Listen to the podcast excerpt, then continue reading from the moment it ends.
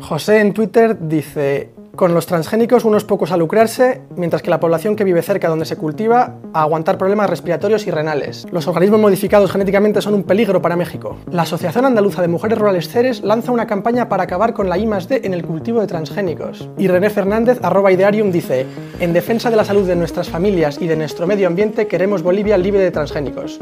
Hashtag el maíz es mi raíz. A ver, que no, que los ingredientes modificados genéticamente no son malos, y desde luego no para la salud. Sin ir más lejos, la insulina de los diabéticos se cultiva en un tipo de bacteria genéticamente modificada. Primero, no tiene sentido decir, como en el anuncio de Estrella Dan de Chicote, que un alimento moderno, o en este caso una bebida, no contiene ingredientes modificados genéticamente. Las personas llevamos modificando el genoma de la comida mediante selección artificial desde el comienzo de la agricultura.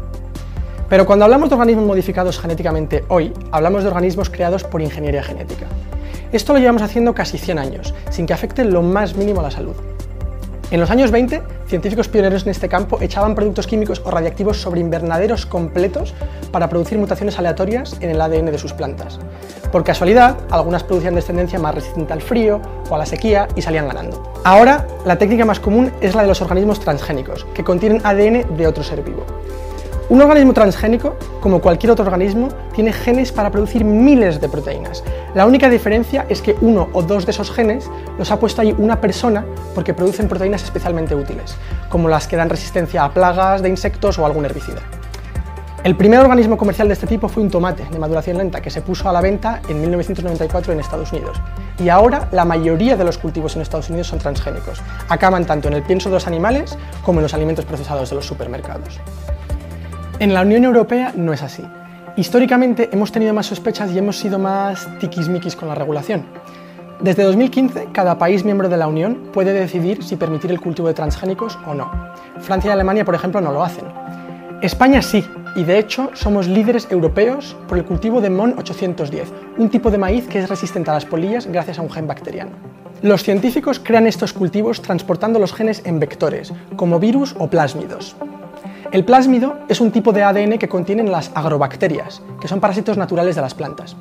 Una agrobacteria inserta su plásmido en el genoma vegetal para conseguir que le fabriquen comida gratis, pero los científicos también pueden utilizarlo para infiltrar un gen extraño en la planta. Una estrategia común es insertar genes que confieran resistencia a un determinado herbicida. Con un cultivo resistente al glifosato, por ejemplo, los agricultores pueden utilizar este producto en toda una plantación para matar las malas hierbas sin que se muera su cultivo. La multinacional Monsanto, que vende herbicidas de glifosato, también vende semillas de cultivos resistentes al glifosato y así tiene un negocio redondo. Aquí tocamos con una clave de la polémica en torno a los transgénicos. Sí, se puede debatir que exista un problema económico y social cuando el poder de los organismos modificados genéticamente está concentrado en unas pocas empresas muy grandes. Lo que no está en debate es la ciencia. Los organismos transgénicos no son intrínsecamente malos y el consenso científico es que afectan a la salud como cualquier otro alimento. Es verdad que queda mucho por estudiar en torno a sus posibles efectos ecológicos. Por ejemplo, ¿sabemos si un cultivo resistente a los insectos puede estar dañando a las poblaciones de abejas? Pero ya hay más de 7.000 millones de habitantes en la Tierra. Solo por eso, muchos científicos creen que tenemos la obligación moral de seguir investigando cómo aprovechar esta herramienta para garantizar una seguridad alimentaria global y sostenible.